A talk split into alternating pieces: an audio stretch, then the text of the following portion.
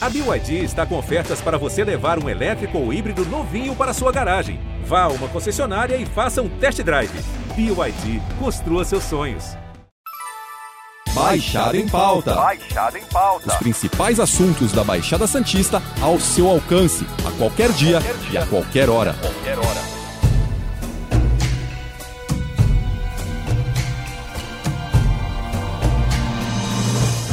Vamos falar agora sobre a violência contra a mulher. Uma nova pesquisa mostra que 77% delas, olha que número absurdo, 77% já foram vítimas de assédio sexual. Quase todas as entrevistadas disseram que deixaram de fazer alguma coisa no seu dia a dia com medo da violência. A grande maioria sofreu algum tipo de preconceito por ser mulher e quase a metade delas foi vítima de agressões físicas praticadas por homens. Mais uma paciente se apresentou à polícia e se disse vítima do médico. O Baixada em Pauta aborda hoje um tema importantíssimo: a saúde mental de mulheres vítimas de assédio e abuso sexual.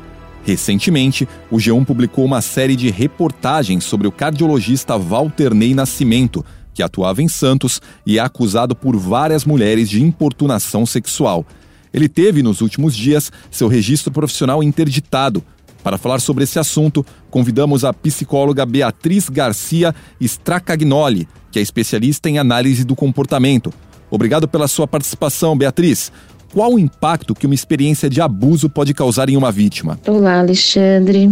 Muito obrigada pelo convite, é, principalmente para discutir uma pauta que eu considero muito importante. Né? A gente vive em um país em que pelo menos 9% das mulheres já sofreram algum tipo de violência sexual na vida. E segundo dados do Fórum Brasileiro de Segurança Pública, a cada oito minutos uma mulher é estuprada no Brasil. Então, é muito importante a gente conversar sobre as consequências desse tipo de violência e o que, que isso causa na vítima. Os impactos eles podem ser muitos, né? E, e variam de pessoa para pessoa. Os contextos da, da violência sexual eles são diferentes também. Né? A violência sexual ela pode acontecer num ônibus, ela pode acontecer no trabalho, ela pode acontecer dentro de casa, para pessoas que a gente confia e que muitas vezes a gente ama. Ele pode acontecer num consultório médico, como é o caso que a gente está discutindo aqui. E os impactos na vida da vítima são vários, né? Em muitos casos a vítima ela desenvolve estresse pós-traumático, ela pode desenvolver depressão, alteração no sono, disfunção sexual, medo constante, dificuldade em confiar nas pessoas, sentimento de culpa ou vergonha. É, ela pode passar a beber ou a usar drogas de forma mais abusiva e até mesmo suicídio. Todos os impactos eles causam prejuízos significativos na vida da pessoa, né? Seja prejuízos na vida social, seja na vida pessoal, na vida profissional ou mesmo escolar. No caso específico desse médico, ele chegou a apalpar e tentou beijar algumas pacientes. A gente fala tanto nessa relação médico-paciente que geralmente é de confiança. Por ser uma coisa meio imprevisível, esses casos tendem a gerar um impacto ainda maior? Grande parte da violência sexual ela é praticada por alguém de confiança, né? Sejam médicos, como é o caso da pergunta, pais, tios, companheiros, enfim, vizinhos, né? Geralmente pessoas próximas. Acho difícil dizer o que causa maior ou menor impacto, né? Todos os casos eles geram impacto, geram consequências, geram sofrimento e trauma para a vítima. No caso dessas mulheres que sofreram algum tipo de abuso, o trauma pode ser carregado pela vida inteira ou existem formas de atenuar e, de certa forma, superar o problema? Sim, elaborar o trauma pode ser um processo longo e difícil, mas é importante e é possível. A psicoterapia é, pode ser uma importante ferramenta para isso. Né? O, o ambiente psicoterápico ele deve ser seguro e de confiança um espaço onde a pessoa ela possa se expressar, falar sem medo de ser julgada ou punida. Isso pode auxiliar a, a, ela enfrentar o seu trauma e ressignificar alguns aspectos da sua vida. Além disso, é importante também ter uma rede de apoio. Seja de familiares, amigos, que deem um suporte emocional. E também existem grupos de apoio de pessoas vítimas de violência sexual, que também pode ajudar bastante. Nesses grupos, as pessoas compartilham seus sentimentos e vivências e isso pode ser bem acolhedor. Muitos especialistas afirmam que falar sobre o assunto ajuda na questão do tratamento psicológico.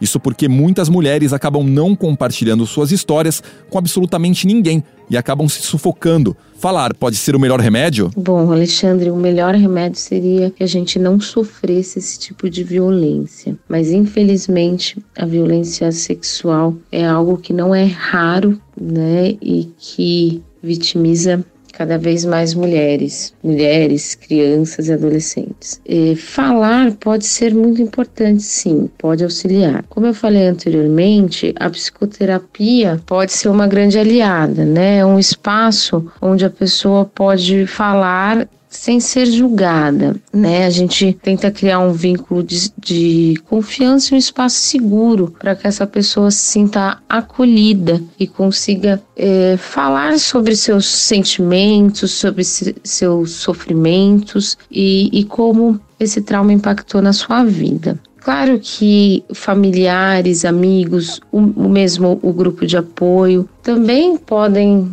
ser espaços de escuta, né? Também podem oferecer uma escuta empática. Claro que sempre respeitando o tempo da pessoa, né? Sem forçá-la nada. Existe alguma forma de identificar as consequências emocionais e psicológicas das vítimas de crimes sexuais?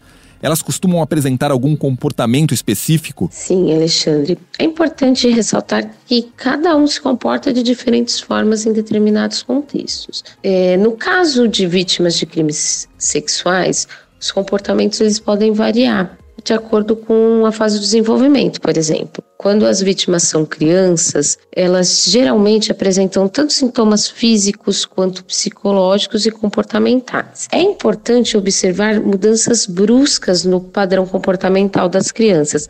Essas mudanças bruscas, elas acontecem tanto com as crianças quanto com os adolescentes e os adultos. Nas crianças, por exemplo, elas podem se tornar mais agressivas ou mais tímidas, é, ou ter um comportamento de se isolar. Elas também apresentam marcas e lesões no corpo e elas também podem ter, um, ter uma regressão na fase do desenvolvimento. Por exemplo, voltar a urinar na cama ou a chupar dedo. Também é possível elas passarem a usar palavras mais adultas ou de cunho sexual. Os desenhos também é importante observar, né? As crianças elas se expressam muito através dos desenhos e os desenhos eles podem apresentar é, órgãos sexuais ou mesmo a vivência do abuso, né? Com os adolescentes, é, esse tipo de violência também gera imensos prejuízos, tanto comportamentais quanto no desenvolvimento. Os adolescentes eles podem se tornar mais apáticos ou também mais agressivos e podem apresentar um comportamento sexual excessivo para a idade e aumentar o, o uso abusivo de álcool e drogas, né? Ter também